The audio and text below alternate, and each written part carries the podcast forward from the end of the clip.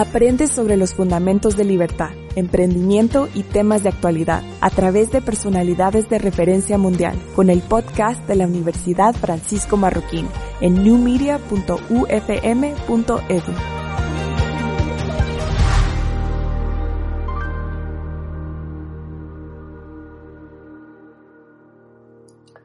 Hola, bienvenidos todos a una nueva eh, UFM Talk. Eh, hoy el tema que nos reúne es fibra, emprendimiento y sostenibilidad.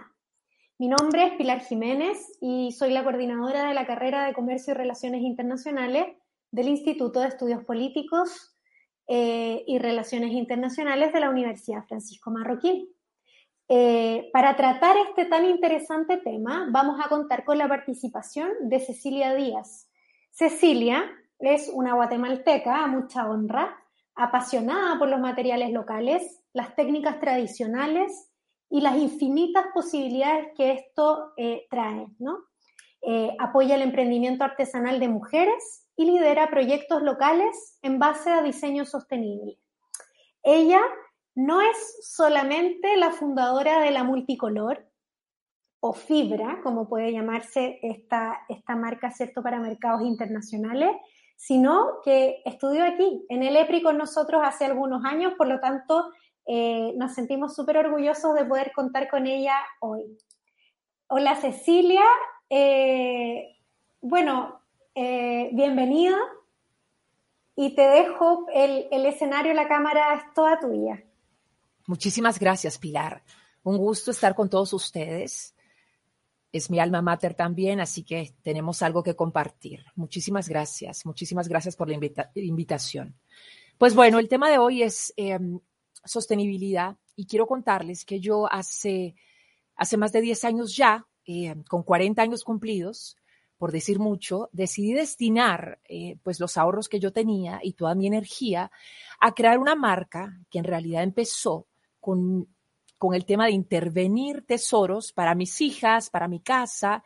Y bueno, con el tiempo esto resultó una pequeña empresa. Una pequeña empresa que al inicio empezó comercializando ropa para niñas, accesorios, cositas que yo necesitaba quizás en casa. Todas obviamente inspiradas en Guatemala y en, y en lo que encontraba localmente. Y eh, lo que yo hacía era que sacaba de contexto objetos, materiales y técnicas tradicionales y las adecuaba pues a lo que yo necesitaba. Así que esto empezó así y con el sueño, con el tiempo, aquel sueño que yo tenía en algún momento que literalmente decía, y lo tengo aquí escrito, decía, quiero ir en busca de mis sueños, tratando de disfrutar y estar más tiempo al lado de mis hijas, esperando inspirarlas y ser así un ejemplo de primera mano para ellas. Pues la multicolor era mi sueño y la multicolor era yo en un inicio y yo lo que quería hacer no tenía muy claro si lo que yo quería era emprender y no tenía claro tampoco que lo mío iba a ser un emprendimiento de sostenibilidad. Pero en aquel momento yo tenía em, ese ímpetu, esa energía de, de, crear algo, de aportar algo, de aplicar todo lo que había aprendido también en la universidad. Y bueno, lo que sucedió con este proyecto, con esta idea, fue que se crea un negocio que cambiaría el rumbo de mi vida, de mi familia y de muchas mujeres guatemaltecas como yo con las que he trabajado durante todos estos últimos años.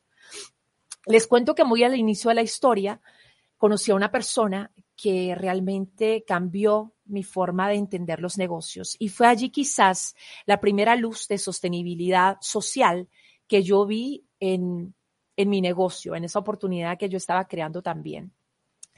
Yo em, en un poblado muy cercano a la ciudad me acerqué a una señora porque llevaba una canasta muy hermosa, hecha a mano, en tejido plástico, y le dije, a ver, dime, te la compro, la quiero, me gusta. Y me dijo, mira, es que es mi canasta. ¿Quién te la hace? Entonces llévame con la persona que te la hace porque yo quiero hacer algo similar. Y entonces la señora me lleva con esta persona, conozco a la persona y, mm, y, tengo una plática con él y le digo, mira, yo necesito ciertas piezas, pero ¿qué puedo hacer yo para que tú te comprometas conmigo y la próxima vez que yo venga, tú me tengas listo esto que yo te estoy pidiendo. Dime, por favor, cuánto vale tu trabajo, cuánto me cobrarías tú por estas piezas. Y bueno, para, para mi sorpresa, esta persona, cuando yo le hago esta pregunta, me responde con una suma absurda, absurdamente baja. Y entonces yo digo, vaya, es que si yo te voy a pagar esto, el día que yo regrese me vas a decir que, que no la tienes lista porque hiciste otra cosa, pues que te generaba eh, más dinero, más fondos. Y entonces eh, él se ríe y me dice, a ver, quiero entender, usted lo que quiere es saber cuánto quiero yo ganar. Y le digo, pues claro, yo quiero que tú me digas cuánto quieres tú ganar para comprometerte conmigo y que esta simbiosis y que esta relación comercial muy primitiva funcione, porque yo no puedo ofrecer estos productos y venderlos si tú no me cumples antes. Y entonces él me hace una, eh, me responde con una frase que, aunque suene muy cursi, es muy importante, y él me dice, ¿usted quiere que yo le diga cuánto quiero ganar para mi bolsillo o para mi alma? Y entonces yo veo muy claro que una cosa es la parte económica, pero otra parte, la parte de sostenibilidad social, el legado que yo realmente le podía dejar a alguien más, más que el dinero que yo le iba a pagar, yo fui entendiendo poco a poco que yo aparte podía ayudar. Esto no era un regalo, no era una beneficencia, era un trabajo. Sin embargo, tenía la parte económica y aparte podía generar yo algo que llegara a su alma. Así que en aquel momento, a mis 40 años, yo tuve un claro momento de lucidez y entendí que además de su bolsillo, era su alma a donde yo quería llegar.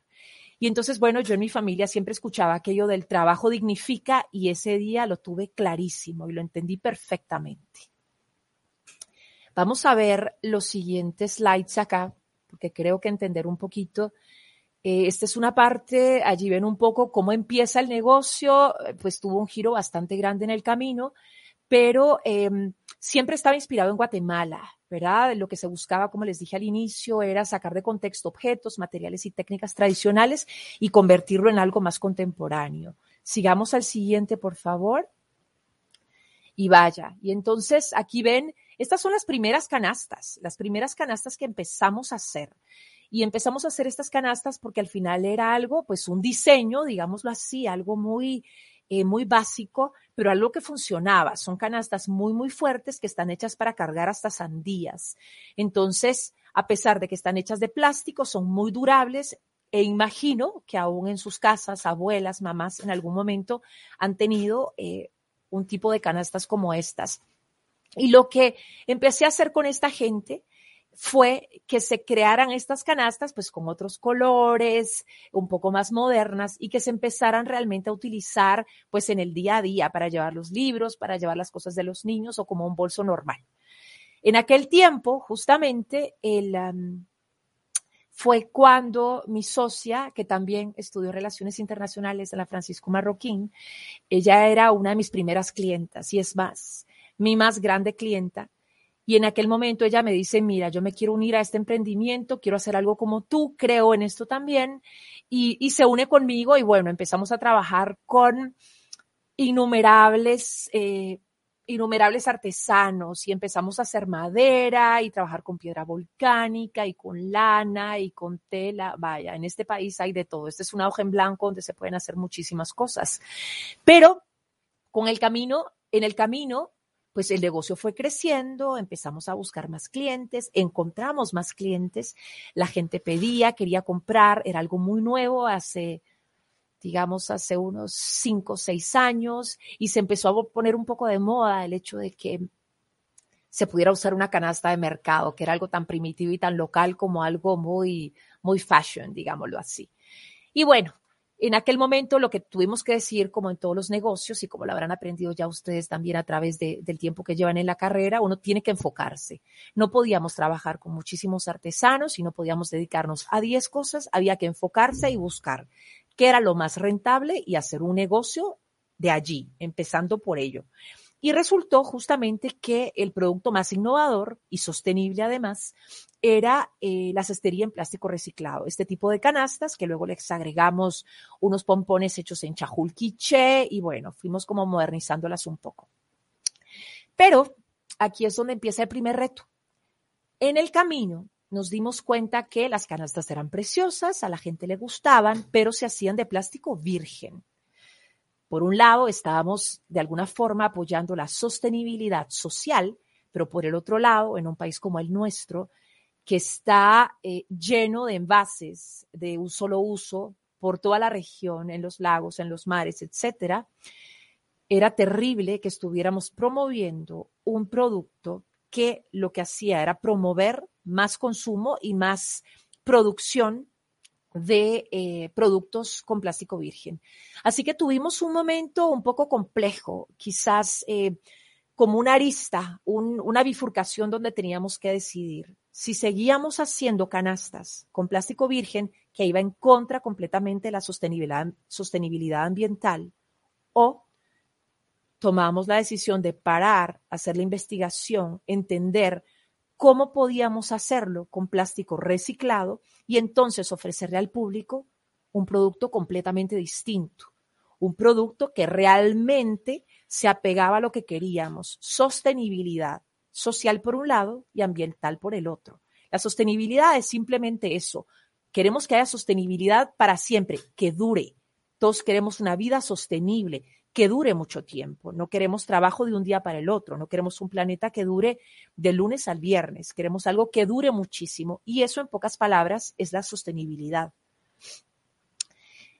Pues tuvimos que hacer algunas pausas a nivel producción, aquellas ventas que estaban yendo muy bien y que iban subiendo, pues tuvimos que pararlo también para poder empezar a producir hilo reciclado. Y créannos que fue fue difícil la decisión, pero muy satisfactoria con el tiempo porque de alguna forma eso iba con nosotros. Queríamos, somos guatemaltecas. Eh, queremos eh, el país, no queremos, eh, nos, nos frustra cuando encontramos envases tirados en la playa, cuando está uno con su familia y encuentras cosas terribles que ya no sabes de dónde vienen los envases. Y dijimos, bueno, va a tomar un tiempo más, pero vamos a, vamos a tomar esta oportunidad y hacer las cosas realmente como nosotros queremos.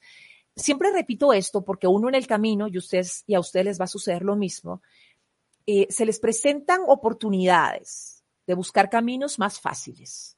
Y claro, pues a veces se toman y uno tiene que ajustarse y em, solventar las consecuencias de sus acciones.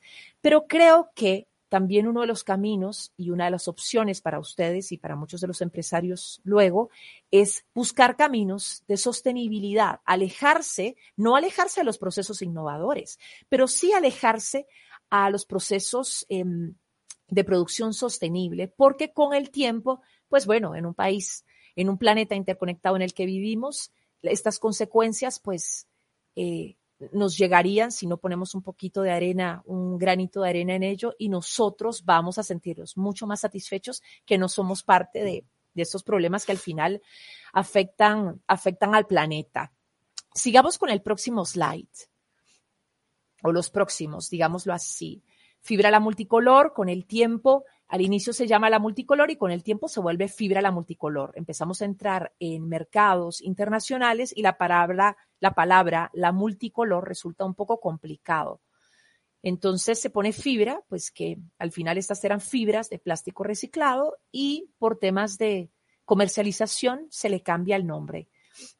Es plástico, nosotros trabajamos con plástico HDPE, polietileno de alta densidad, es un plástico bastante duro y no es de las botellas ni las bolsas plásticos. Son estos envases duros de plástico como los aceites eh, para carro, como los botes grandes de detergente. Ese plástico duro es HDPE y tiene un 2 entre las fechas del reciclado. Ese es el plástico con el que trabajamos nosotros. Sigamos viendo el siguiente slide.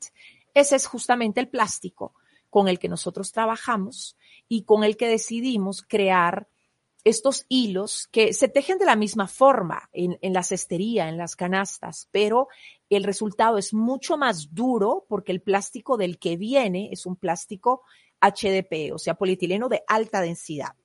El de baja es muy aguado y el, y el de alta es bastante más duro. Sigamos con el próximo.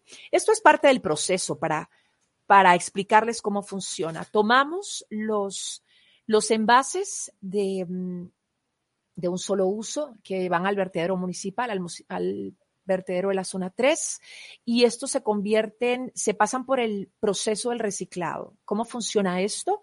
se limpia, se desinfecta, se hace como cascaritas de huevo el plástico y luego en calor se vuelven pequeñas bolitas, pequeñas pellets. Esto se entrega pues en un costal y se pasa a otra planta, donde en una planta que hay como una máquina para hacer pasteles, en una tolva se mete 97% de pellets, o sea, plástico reciclado, y 3% de pigmento, de color. Así que nosotros decimos que nuestros productos están hechos de 97% plástico reciclado, porque el 3% restante es, es, pigmento, es color. Y es así como salen, como salen las bolsas que llegan en el próximo paso al consumidor. Vamos con el siguiente slide. Trabajamos con mujeres y eso fue algo que en el camino decidimos, mi socia y yo. Eh, somos mujeres, somos guatemaltecas, somos mamás y decidimos que era el público objetivo con el que teníamos más en común y que nos podíamos entender perfectamente, entendíamos sus necesidades y las nuestras, así que también había que enfocarse al grupo con el que queríamos trabajar. El siguiente slide, por favor. Esto es, esto es muy interesante. Yo creo que es una pregunta que hombres como mujeres se hacen y cuando yo estaba en la universidad me hacía esa pregunta también. ¿cómo puedo ayudar a alguien más? Aparte de hacer un negocio, porque yo lo que quería era hacer negocio, ¿cierto? Y es interesante porque yo no estudié administración, estudié relaciones internacionales y yo cerré ciencia política. Pero realmente antes de ello nunca me imaginé como una empresaria. Yo trabajé los últimos 20 años de mi vida en moda, en arte y cultura, siempre en temas eh, creativos, pero yo recibía un salario fijo al mes y no había, no me había tirado, no me había atrevido a hacer algo propio, a emprender. Por otro lado, yo no vengo de una familia de empresarios, así que yo siempre pensé que los empresarios eran distintos, pues que habían que tenían algo distinto a mí, definitivamente que habían estudiado algo diferente y que habían empezado muy jóvenes y yo estaba por mis 40 ya, así que no me lo imaginaba aún pero ni modo, la, vida nos presenta oportunidades para reinventarnos y hoy puedo decir que soy una empresaria social, una empresaria que cree en la sostenibilidad social y ambiental. Y como les digo, eh, creo que lo importante es quitarse los miedos. No le teman a, no le teman nunca a emprender. Las ideas pueden ser muy pequeñas, pero con el tiempo uno las va alimentando con todo lo que uno aprende, con todo lo que uno aprende en la universidad, con todo lo que uno aprende en casa, con todo lo que uno aprende no solo de lo que uno hace, sino de lo que hacen los demás, con lo que uno lee, con lo que uno ve. Ustedes que están en este mundo que tienen tanta información tan accesible y tan fácil, yo siempre digo que la vida es una escuela y que uno tiene que aprender muchísimas cosas y tener muchísimas herramientas porque en algún momento de la vida uno las va a utilizar y en realidad no sabes cuándo. A mí me sucedió a mis 40 años y a mis 40 años yo tuve la oportunidad de emprender. Y, créanme, ahorita han pasado casi 10 años más y yo no he parado nunca más. Así que la vida lo sorprende a uno y en uno está el poder aprovechar todas aquellas cosas que uno puede aprender. En realidad, las herramientas de la vida son muchas, son muy variadas, es desde, desde cocinar, aprender algo en casa, idiomas, cursos, etcétera yo los, los invito desde ya a que aprendan todo ello porque todo ello les va, a servir en su momento para emprender. En las imágenes que ustedes ven allí, ven un poquito lo que, lo que hemos hecho en el camino, a dónde nos ha llevado aquella inicial canasta de mercado que nosotros no la inventamos. Nosotros la tomamos porque formaba parte de la cultura local, era algo que mirábamos en todos los poblados y en la misma ciudad. Pero con el tiempo fuimos siendo creativas, innovadoras y aprovechamos el material y le empezamos a dar distintas formas con los moldes de madera que se teje normalmente, pero empezamos a ver de qué formas innovar para que realmente los mercados se sintieran atraídos por los productos que nosotros estábamos vendiendo. Y nos, nos dispusimos a hacer mucho énfasis en la historia que había atrás no solo en el producto, sino en la historia de contar sobre las mujeres, sobre la sostenibilidad ambiental, sobre cómo sacábamos el producto esos envases de un solo uso del basurero, cómo se hacía el proceso de reciclado y cómo nosotros con este tipo de productos ayudamos a la sostenibilidad ambiental. Ahí pueden ver backpacks, eh, crossbodies, belt bags. Miremos más adelante. Otro slide. El siguiente, trabajamos también productos para casa. Imagínense, el material se presta para muchísimas cosas. Es tejido y vivimos en un país de tejedores. Entonces, igual tenemos productos redondos, cuadrados, hay trama, urdimbre y al final es tejido. Entonces empezaron a, a, surgir pues clientes locales y clientes internacionales, visitamos ferias y bueno, va aprendiendo uno muchísimo de los mercados, aporta uno sus herramientas, pero aprende muchísimo y pregunta siempre. Y creo que algo que nos ha funcionado muy bien es no solo proponer, porque a veces las ideas de uno pueden ser maravillosas, sino entender qué es lo que el mercado necesita, qué es lo que el mercado quiere porque muchas veces en un país como el nuestro, que es un país pequeño, eh, nosotros creemos que al mundo le va a encantar las mochilas. Y cuando llegamos fuera a una feria, resulta que las mochilas no es lo que el mundo quería y lo que el mundo quería eran cajas organizadoras. Entonces es algo que nos ha servido también muchísimo y entender eso, que si nos estamos eh, enfocando a mercados internacionales, hay que entender qué es lo que el mundo demanda qué es lo que el mundo necesita, qué es lo que el cliente quiere y muchas veces pues buscar un balance y producir para el mercado definitivamente. Eso lo hemos aprendido muy claramente en la universidad. Vamos al siguiente slide. Esas son unas, unas fotografías en Nueva York con algunos de nuestros productos. Miremos más adelante. Esto es eh, justamente una intervención de las primeras canastas de mercado que hacíamos y lo que hicimos acá fue nesting bags, una dentro de la otra y este es un producto que nos sirve para el supermercado. Hace ya cuatro años, antes de que entrara esta, esta bulla, este tema de no usar bolsas plásticas para ir al supermercado, ya teníamos clientes que nos estaban pidiendo bolsas que no se tiraran y donde pudieran llevar eh, su supermercado, sus compras, las carnes, la limpieza, la verdura, etcétera. Y con el tiempo, que esta es otra cosa interesante y creo que es una lección que, que me encanta siempre comprender, es que cuando uno está en el negocio de la exportación, no se pone a pensar que el cliente paga el producto que uno exporta, pero también el aire que uno manda dentro de los empaques. Entonces, las primeras veces cuando empezamos a exportar, enviábamos bolsas y dentro de estas bolsas pues había aire hasta que entendimos que el cliente estaba pues pagando carísimo por el shipping y entendimos que hacer nesting bags una dentro de la otra disminuía el aire que enviábamos al cliente y pues el cliente quedaba fascinado porque le, llevaban, le llegaban más productos y nosotros también fascinados porque nos volvían a hacer pedidos y no se quedaban asustadísimos con lo que habían tenido que pagar por el shipping. Miremos el, el siguiente, todos estos aprendizajes de, aprendizajes de, vida. Hay algo que, a mí me encanta siempre eh, comentar cuando yo hablo con jóvenes y no tan jóvenes. Y les digo, tienen que preguntarse constantemente para qué son buenos y cómo pueden utilizar lo que tienen dentro para impactar de la mejor forma su comunidad. Yo sí creo que vivimos en un país interconectado, pero lo primero, lo más cercano es la comunidad donde vivimos. Y parte de los empresarios que creen en la sostenibilidad se preguntan eso, ¿cómo puedo impactar yo a mi comunidad? ¿Cómo puedo impactar a la gente más cercana? ¿Cómo puedo ver ese impacto? ¿Cómo lo puedo medir?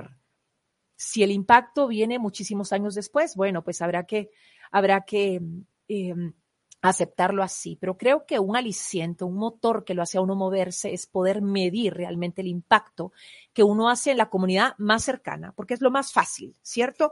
¿Cómo impacto a una mujer? ¿En cuánto tiempo su vida se vuelve más sostenible? ¿En cuánto tiempo ella le puede pagar los estudios a sus hijos con lo que está ganando? ¿En qué momento aquellos niños que quizás iban a tomar caminos eh, difíciles porque no iban a poder estudiar, esos niños cambia cambia su vida y ahora pueden estudiar y aspirar a otro tipo de carreras, por ejemplo, o en qué momento aquella persona que empieza a trabajar con nosotros, en qué momento esa persona puede ponerle piso a su casa que tenía piso de tierra, por ejemplo, en un país como el nuestro sucede comúnmente.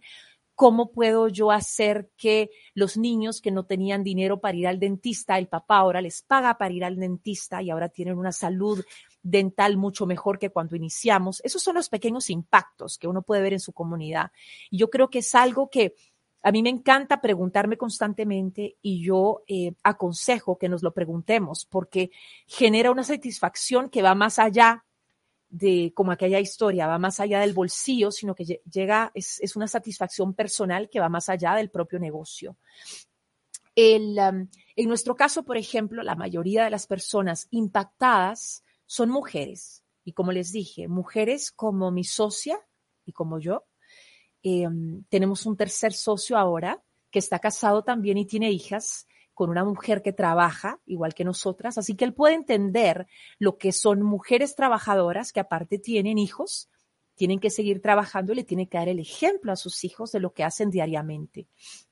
Em, ¿Qué me sucede a mí? Yo cuando pienso con quién voy a trabajar y recuerdo que estoy trabajando mujeres, yo quiero crecer, sin duda, yo quiero que mi negocio crezca, pero quiero crecer con este grupo de la comunidad que yo elegí para crecer conmigo, para ver con el tiempo realmente cuál es el legado que estamos dejando a este grupo de, guatemaltecos. Con el tema de la basura y la basura plástica y los, eh, los productos de un solo uso, yo le recuerdo a todos, y, lo repito y lo repito, vivimos en un planeta interconectado y todo aquello que ustedes hagan o tiren va a quedar, no solo va a afectar directamente a las generaciones venideras, sino seguro a personas como ustedes que viven hoy, hoy aquí en este país o en las historias que hemos oído. Em, tuve una, una conversación con unos extranjeros hace algunos años y me decían, vaya, tú eres guatemalteca. Yo sí, muy orgullosa. Y me dice, tú sabes que el plástico que sale de los cauces en el Pacífico está matando los mangles de Panamá. Y yo decía, pero ¿cómo puede ser?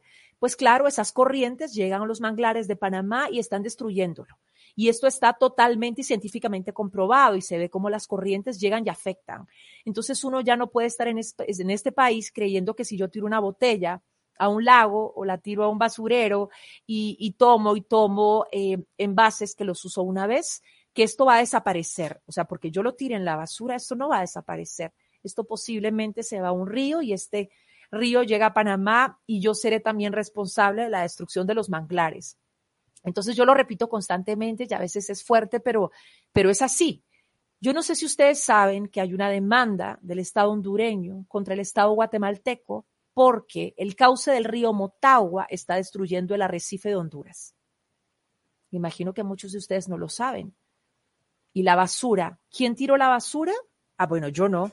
Pues claro, seguramente fui yo y ustedes y sus familias y el país completo. Somos todos responsables. Y a mí no me encanta atacar y decir tú, tú eres, fui yo. Yo creo que la forma más fácil de llegar a esto es decir, aunque seamos responsables, sí, todos somos participantes de este problema y entonces deberíamos ser todos también participantes de la solución. Y así, juntos, vamos a poder realmente aportar en el tema de sostenibilidad social y, ambiental en un país como el nuestro. Para mí, este negocio en realidad ha sido una aventura, una escuela de vida, donde más que de negocios he aprendido muchísimas otras cosas, relaciones públicas, relaciones interpersonales, he aprendido de, la gente y, todo lo que aprendí en mi carrera me sirvió enormemente, definitivamente. Es una, es una carrera muy actual, así que qué bien que están ustedes en ella ahora. Em, yo siempre lo digo, en los últimos años este negocio ha resultado en un beneficio para mi bolsillo, sí, para el de mi familia también, para el de las familias de mis socios también, pero sin lugar a dudas, y como en aquella historia que les conté al inicio, más que a mi bolsillo, ha alimentado mi alma. Muchísimas gracias. Yo creo que esta es una plática, podemos ver los siguientes slides. Esa es una plática que a mí me gusta muchísimo dar y, me gusta realmente transmitir que todos podemos, que todos podemos eh, involucrarnos en negocios maravillosos, en empresas maravillosos, en el comercio internacional. Es, es increíble cómo podemos llegar a todos los rincones del mundo hoy. Pero pensemos siempre en el impacto que podemos tener en nuestra comunidad cercana, en el planeta en el que vivimos y sin duda verán cómo afectando, impactando positivamente a este planeta, pues vamos a recibir un impacto y, resultados personales. Muchísimas gracias a todos ustedes. Muchas gracias, Cecilia. Eh, estoy eh, súper, eres una súper buena charlista. Qué bien.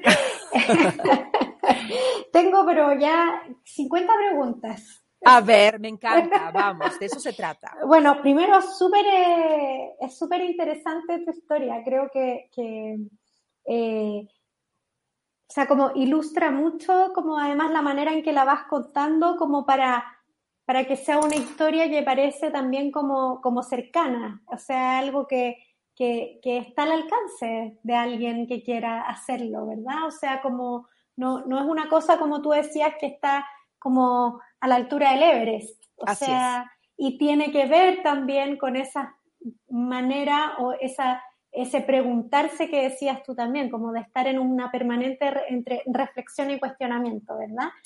Em, a ver, yo tengo preguntas como de, todo tipo. La primera es que eh, me, llama la, atención a ver si podríamos como verlo un poquito. Tú dices que, em, o sea, me gustaría detenerme un momento en el tema del reciclaje y no sé cuánto, tú ahí ve cuánto nos cuentas, pero eh, quiero entender entonces que trabajan eh, con una red o, con algún grupo de recicladores, o sea, todo este, este, mm, este plástico de un solo uso, ¿ustedes van y los recolectan o es un servicio que está terciarizado? O sea, quiero ver cómo en el fondo cuánto hace fibra y cuánto eh, usa el servicio de otros, ¿no? Perfecto, muy bien. Pues es interesante que lo preguntes, Pilar, porque al final uno entiende en el tema de los negocios que em, no puedes hacer las cosas sola. Todos son colaboraciones, todas son alianzas estratégicas y cuando tienes socios y cada quien tiene muy claro cuál es su parte del proceso y su parte de la cadena, es así como las cosas funcionan. Eh, trabajamos con plástico HDP post consumo y plástico que se recoge del basurero municipal. El basurero municipal está muy cerca en la ciudad para quien quiera llegar a conocer. El, um, el, basurero municipal está rodeado de familias de hace muchísimos años que se dedican a reciclar. Todo lo reciclable se recicla en ese lugar.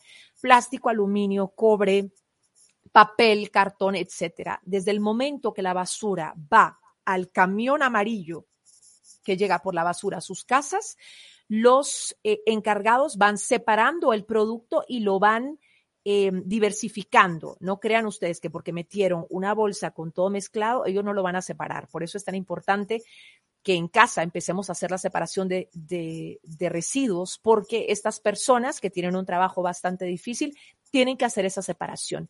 Cuando ellos hacen esa separación, separan también el plástico. PET, el PP, PVC, eh, polietileno de baja densidad, todos los numeritos que ven ustedes dentro de las flechas y separan el HDP, polietileno de alta densidad.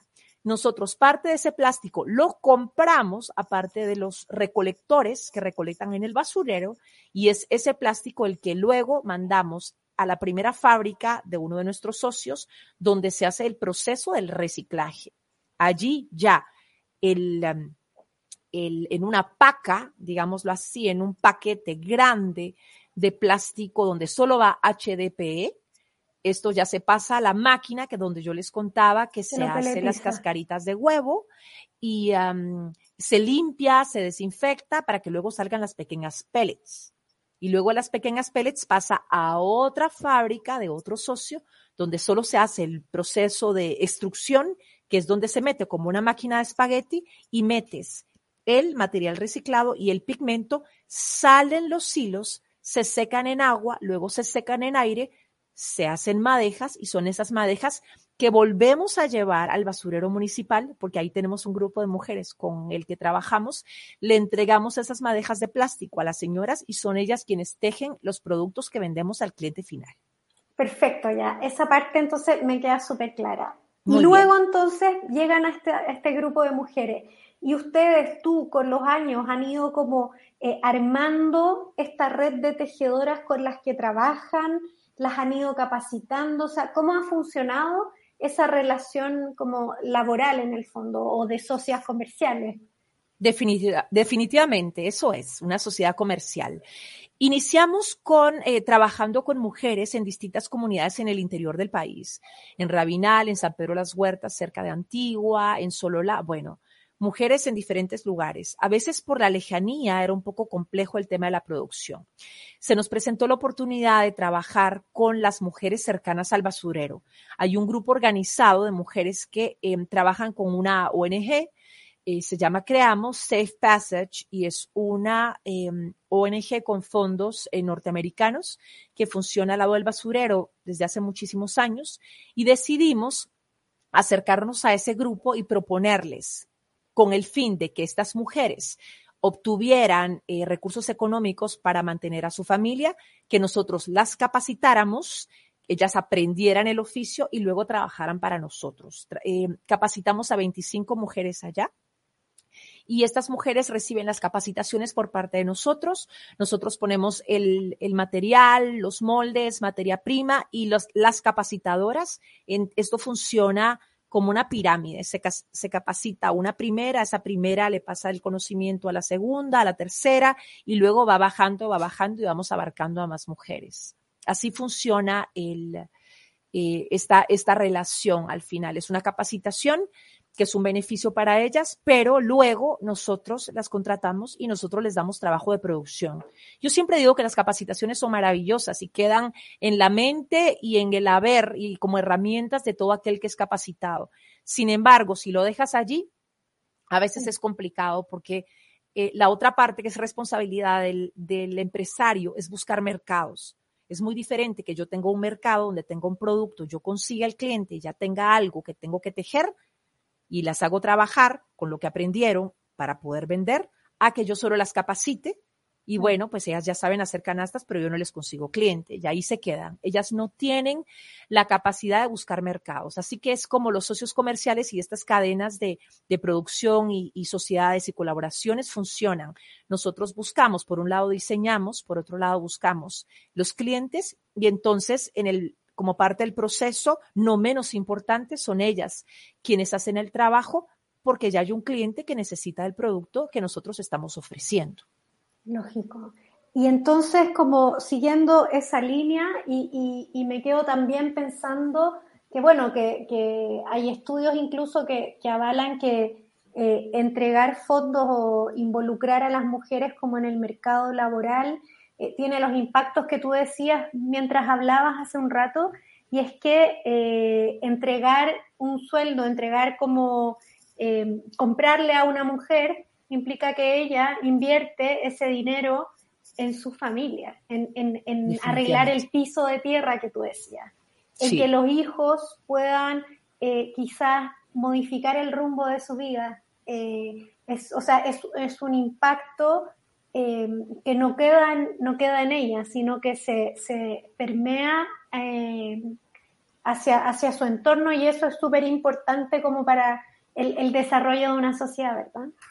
Definitivamente, Pilar. Existen estudios incluso que demuestran que en un país como el nuestro, con ciertas prácticas culturales eh, en el interior de la República, el dinero que llega al hombre llega un 30% de regreso a la casa y cuando es la mujer quien gana el dinero, es más del 70% que regresa a la casa. En calidad de alimentos, de educación, de arreglar el hogar, pues es parte de la biología también y el tema de las mujeres. Yo creo que esa parte era fácil de entender, pues hablo para mujeres, pero no quiere decir, porque yo sé que en nuestra audiencia hay muchos hombres, pero a veces encuentra uno factores y elementos en las situaciones donde uno puede ser empático.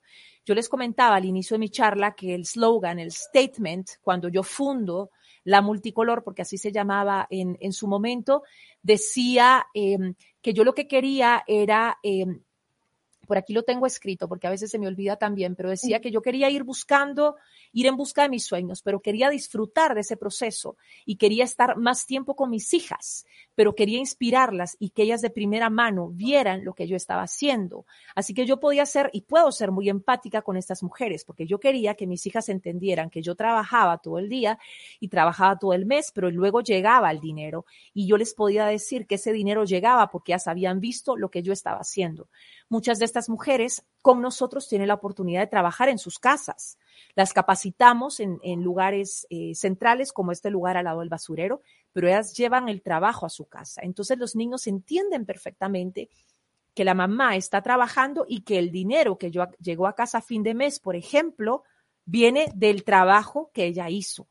Entonces es una forma de impactar directamente, por un lado, de, que crezcan con mamás a quienes respetan, hombres que respetan a las mujeres, que ven en su mamá un ejemplo y no una mamá que le dice, mira, voy a trabajar y luego regresa uno cansado y de, y de mal humor y no saben qué hizo la mamá. Entonces creo que el, impacto eh, como les comenté al final, en la colectividad, en el mundo más cercano, en nuestro caso como mujeres y mamás, pues era en mujeres guatemaltecas cercanas, por el tema de la empatía. Son factores que uno en el camino va entendiendo y creo que hay, pues hay sorpresas. Eh, a uno se le presentan muchísimas cosas con las que uno se puede sentir en sintonía y entenderlas perfectamente y muchas veces esas son herramientas o, ventanas que, le abren, que se le abren a uno en la vida para, para dirigirse por allí, porque uno puede entender esos elementos más que otras personas. Sí, tal cual. Ahora, como yéndome más al espacio del mercado, entonces ustedes inicialmente eh, comenzaron en el, en el mercado local, ¿verdad? Quiero entender, y, y, fueron buscando nichos de mercado fuera. Eh, me gustaría que, que, me contaras de esa experiencia como del proceso de búsqueda de nichos de mercado fuera. Definitivamente. Te voy a decir, Pilar, em, Creo que por eso es tan importante la parte académica y lo que uno aprende en su alma mater. La idea de estudiar relaciones internacionales y realmente estudiar en una universidad con visión global era que en el momento que yo decidí crear un negocio, yo no estaba pensando localmente. El sueño era grande. Yo quería llegar al mercado internacional. Desde un inicio, el techo era alto. ¿Verdad? Había que levantarse y, moverse por él porque si nos quedamos como en una cosa pequeña, eh, no funcionaba. Obviamente el mercado en Guatemala es enorme y estamos ofreciendo productos innovadores, pero yo quería que fuera internacional.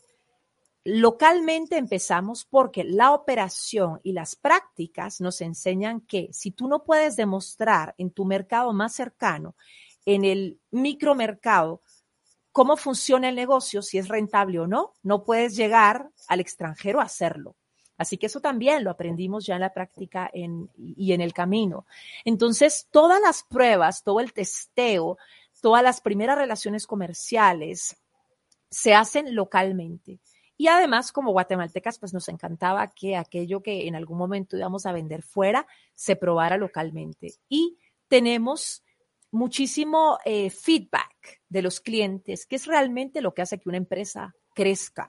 Entendíamos que gustaba, que no gustaba, porque si gustaba, porque no gustaba, si tenía que ser más grande, más pequeño. Así que uno nunca tiene que desestimar ningún tipo de mercado, ni el local, ni el más pequeño, porque aunque los sueños tengan que ser grandes, el mercado local nos demostró y fue el laboratorio perfecto para testear todo aquello que nosotros como empresa necesitábamos tener como base, como fundamento, para luego poder ofrecerle a un mercado internacional o a un cliente internacional un producto que realmente tuviera ese nivel. El mercado local fue, fue y es aún un mercado muy valioso para nosotros y nosotros estamos enormemente agradecidos porque es allí donde aprendimos, pues al final, todo lo que, todo lo que es fibra. Y, cuando tú dices que eh, visitaron ferias, yo creo que, no sé, no sé si estoy hablando como de otro mundo que está eh, acercándose a la extinción, pero en mis tiempos todavía como las ferias internacionales son el lugar al que hay que ir, ¿verdad? O al que había que ir para saber justamente lo que tú decías, lo ejemplificabas como con las mochilas. Eh, como qué es lo que está pasando, qué es lo que se está vendiendo, se ven como en el lugar cuáles son las tendencias que vienen, o sea, el espacio de encuentro, de encontrar también, o sea, no solo de encuentro de uno con las tendencias, sino que también para hacer negocios, para conocer potenciales clientes. Entonces quiero entender que tuvieron como algún periodo también de, de visitar ferias, de participar en ferias, ¿cómo, cómo fueron haciendo eso? Pues mira, después de em, sentirse uno más o menos seguro, porque al final siempre te sigues preguntando y siempre, y siempre hay cosas que mejorar, tomamos la decisión de invertir, de invertir parte de nuestro capital en visitar ferias, ferias internacionales. Como tú mm. dices, son puntos de encuentro para muchísimas cosas. Eh, ruedas de negocio, conocer clientes, entender los mercados internacionales y, aprender. Más que aportar, aprender. Y bueno, en aquel mundo presencial de hace algunos años, pues estas ferias presenciales, estuvimos en Las Vegas, estuvimos en San Francisco, estuvimos en Nueva York. Son salones enormes, inmensos, gigantescos, con miles de stands, con miles de empresarios y emprendedores como nosotros que llegan a estos lugares a buscar nuevos mercados y vaya, te das muchas buenas sorpresas y muchas malas, pero, pero lo entiendes. Y no puedes ir solo una vez, tienes que ir varias veces, porque además lo que sucede en estas ferias es que llegas tú un año y si al año siguiente ya no llegas, dicen, bueno, la marca no aguantó, venían con mucha energía, con cosas muy lindas, pero no entendieron. Y, y tienes que ir varias veces para entenderlo, porque entiendes por un lado cómo el comprador hace sus compras, eh, cuánto le suben al, al, precio que tú les estás dando, eh, qué sí les gusta y qué no. Tienen muy claro lo del packaging, como les decía, nosotros en la primera feria que fuimos no teníamos muy claro el tema del aire, que le mandábamos aire al cliente. Y entonces, cuando le decíamos, bueno, el, el shipping está incluido, y él pues encontraba que el precio era bueno y cuando nosotros teníamos que pagar el shipping, muchas veces el shipping era dos o tres veces lo que estábamos vendiendo. Y con tal de no perder, pues ves, eh, en una primera, para hacer una primera impresión, nos quedamos callados y decíamos, vaya, eso vamos a aprender. A la siguiente, cuando le queríamos cobrar el shipping, el cliente no, nos decía, están locos. O sea, yo pagué 100, lo voy a pagar 300 por esto. Entonces, en estos lugares y con estas prácticas, uno entiende, pues a veces Em, los costos son bastante altos, pero entiendes realmente cómo el mundo funciona. Yo siempre digo, hay que leer, hay que empaparse, hay que preguntar, pero muchas veces hasta que uno no está en una situación real de mercado, uno no puede prever muchas de las sorpresas que se dan cuando uno está haciendo una exportación, por ejemplo. Em, hay, hay temas de hay temas de pesos, de peso, verá el peso volumétrico, los países tienen diferentes eh, prácticas, hay partidas arancelarias que a veces uno cree que son universales y nos dimos, por ejemplo, nos encontramos con la sorpresa de que uno de los clientes que encontramos en una de las ferias vivía en un país donde la partida arancelaria era completamente distinta y entonces entraba como un artículo de pesca porque eran unos hilos y entonces teníamos que haber pedido un certificado al Ministerio de mm, Agricultura y Pesca. Bueno, pero esas cosas las encuentras y las comprendes, Pilar, cuando vas a estas ferias y aprendes de la experiencia de los clientes, pero sobre todo aprendes y preguntas yo creo que no hay que parar de preguntar jamás, porque aunque estábamos presencialmente y quizás era mucho más fácil eh, el hacer preguntas, el entender qué quería el cliente, eh, pues igual, ¿verdad? Tuvimos, tuvimos muy malas sorpresas, pero creo que una de las, de las principales cosas que se aprendía en estas ferias, porque están empezando a volver, algunas de ellas. Muchas son virtuales aún. Yo no he participado en ninguna virtual porque no entiendo muy bien cómo hacer el acercamiento a nivel virtual. En realidad me encantaba estar con el cliente, incluso tocar los productos, sentirlo. Esa interrelación era muy importante, pero bueno, el, el presente es así, el futuro seguramente también. Pero creo que una de las cosas más importantes que yo entendí es que hay en esas ferias una infinidad de clientes y uno quisiera venderle a todos, pero está en uno el poder decir no. No puedo, no quiero, no lo voy a lograr, porque quedarle mal a un cliente es quedarle mal a todos. O sea, en estas ferias, quedarle mal a un cliente, no cumplir con los tiempos, decir en un mes te voy a mandar y resulta que el producto está eh, listo en seis meses, eh, son prácticas terribles.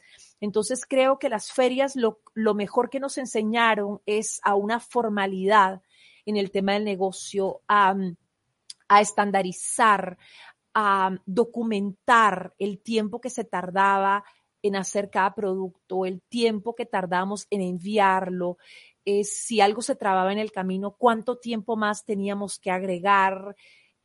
Y, aprendimos a ser muy formales. A veces estas empresas pequeñitas, como yo se las describí, em, de mujeres que en sus casas eh, verá, lo hacían y viajaban e iban a traer al basurero y recolectábamos e igual entregábamos en las tiendas cosas. Se tiene que ir formalizando en el camino porque el mercado lo es, el mercado es muy formal y los, y los costos cuando hay errores son altísimos. Entonces creo que bueno, el, mundo ahora en el tema de, de, reuniones virtuales, de rondas de negocios virtuales, va a tener que irse adecuando, pero creo que el formalismo, el compromiso, la formalidad de los clientes y proveedores va a seguir siendo como es y como ha sido. Y nosotros como primeros emprendedores o empresarios, vamos a tener que entender que el mundo así funciona y que, y que hay un compromiso enorme y que cuando uno, no importa en la feria donde esté o no, no importa si uno le cae bien a los, a los nuevos clientes o no, si tú no cumples, sales del mercado.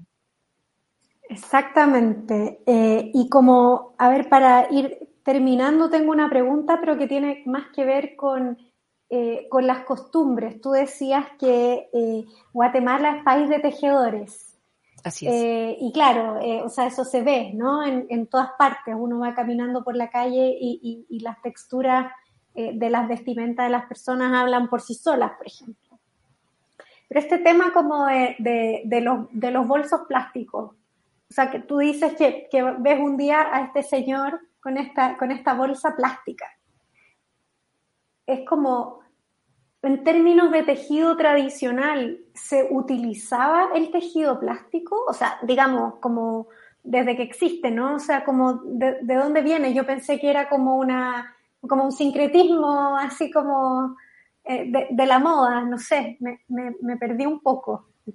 Mira, yo siempre digo que eh, pues Guatemala es un país de tejedores. Eh, parte de nuestro de nuestra mayor riqueza cultural es eh, el patrimonio textil. Hay una herencia textil enorme que viene desde, desde la época prehispánica y que se eh, mantiene incluso después de la revolución industrial em, eh, en nuestro país, obviamente con prácticas un poco más modernas, pero por ejemplo en las comunidades en el interior del país se sigue utilizando el mismo telar que se usaba en la época prehispánica, que es el famoso telar de, de palitos, ¿verdad? El, telar que uno mira en las comunidades y eh, con el cual se sigue haciendo la vestimenta propia de la comunidad indígena en Guatemala. El, cómo funciona el tejido, en pocas palabras, porque son unas técnicas maravillosas y en cada comunidad varía la técnica y varía de generación en generación, pero existe la urdimbre, que son los hilos verticales, y existe la trama. Uno alimenta el telar metiéndole los hilos horizontales y se va creando un tejido y con esos tipos de tejido pues se hace la cestería. El, tejido plástico no tiene nada que ver con la tradición textil. Sin embargo, en un país de tejedores donde estamos acostumbrados a tejer urdimbre con trama, tejer plástico es mucho más fácil que si viviésemos en una sociedad donde el tejido no es parte de la cultura. En nuestro país, la cultura textil se aprende y se transmite de generación en generación y entonces las niñas pequeñas, pues desde muy pequeñas aprenden a tejer. Así que cuando empezamos a buscar mujeres para capacitarlas, para muchas de ellas era algo muy fácil porque habían visto ya en su vida lo que era tejer urdimbre y trama, ¿verdad? Es un ejercicio como parte de. El, um, las canastas plásticas llegan a Guatemala como parte de un sincretismo, como parte de la globalización. Y esto debe haber sido, habrá sido en los años 70 aproximadamente. Ya sabes que el plástico, después de la baquelita, entra por allí por mediados del siglo pasado y es uno de los mejores inventos del mundo, digamos. Tal cual. ¿Cierto? Es yo no yo no satanizo el plástico, o sea, cuando llegó el plástico al planeta fue una solución fue una solución a muchísimas cosas. En la época de mi mamá, por ejemplo, el plástico era una cosa maravillosa. Y lo que sucede es que no teníamos conciencia de que de que existía la circularidad y que los productores o los mismos usuarios como nosotros eh, producían un producto y no sabían dónde iba a terminar. Ese círculo es importantísimo a la hora de producir. Tú produces, pero tienes que ser responsable de todo el proceso. Cómo lo produces, cómo se utiliza, cómo lo vendes, cómo se utiliza y a dónde va a terminar, porque de este planeta no sale. Eso no lo teníamos muy claro cuando el plástico empezó, eh, tuvo su apogeo y fue maravilloso. Nosotros ya vivimos en, en la época del plástico. Y pues en los años 70 aproximadamente, creo yo, recuerdo cuando yo era muy niña, mi abuela usaba su canasta plástica y ellos tenían, eh, vivían en el interior del país y tú mirabas mujeres con la canasta plástica en toda Guatemala. Y pues estoy segura que mucha de nuestra audiencia hoy pensaba o había visto que su abuela, su mamá, etcétera, tenían estas canastas plásticas en su casa. Nosotros vivimos en un mundo globalizado y muchas de las prácticas se toman de un país y del otro, ¿verdad? Eh, estamos en un, en un puente en Centroamérica, ¿verdad? donde, donde unimos dos continentes y aquí pasan muchísimas cosas. Así que esta fue una, una práctica que se aprendió de fuera. Sin embargo, se volvió algo muy propia y y sumándole los colores y los productos que portas en ellas y verá los toques muy, muy culturales y muy locales, se volvió algo muy común en Guatemala. Entonces, aunque no tenía que ver con la tradición textil, sí por el tema del tejido, se vuelve parte de la cultura local como el tejido y los trajes mismos, porque era un insumo, un producto funcional que tenía una funcionalidad para hacer las compras e ir al mercado. En el tema de diseño, pues por un lado está la parte estética y por el otro lado la parte funcional.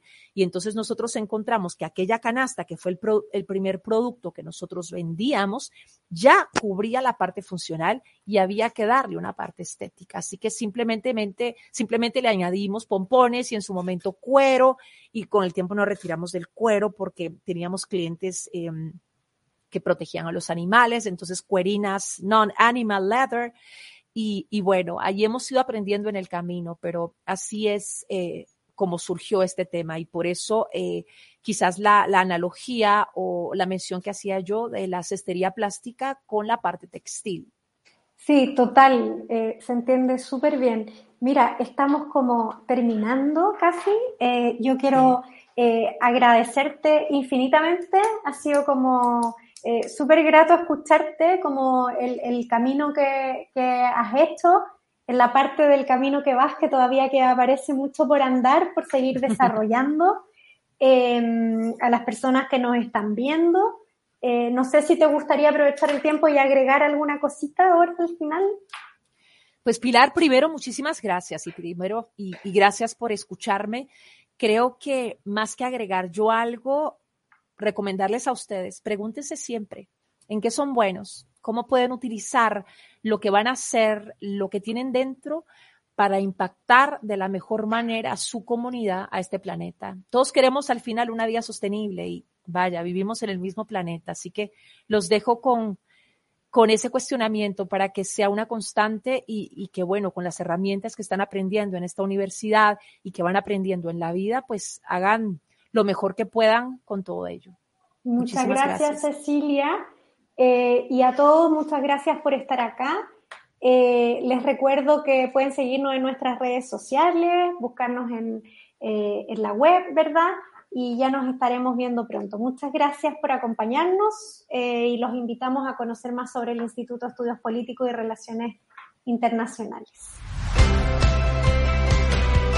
Visita newmedia.ufm.edu y consulta videos, podcasts y cursos en línea para enriquecer tu experiencia de aprendizaje. Este fue un evento organizado por la Universidad Francisco Marroquín e Instituto de Estudios Políticos y Relaciones Internacionales.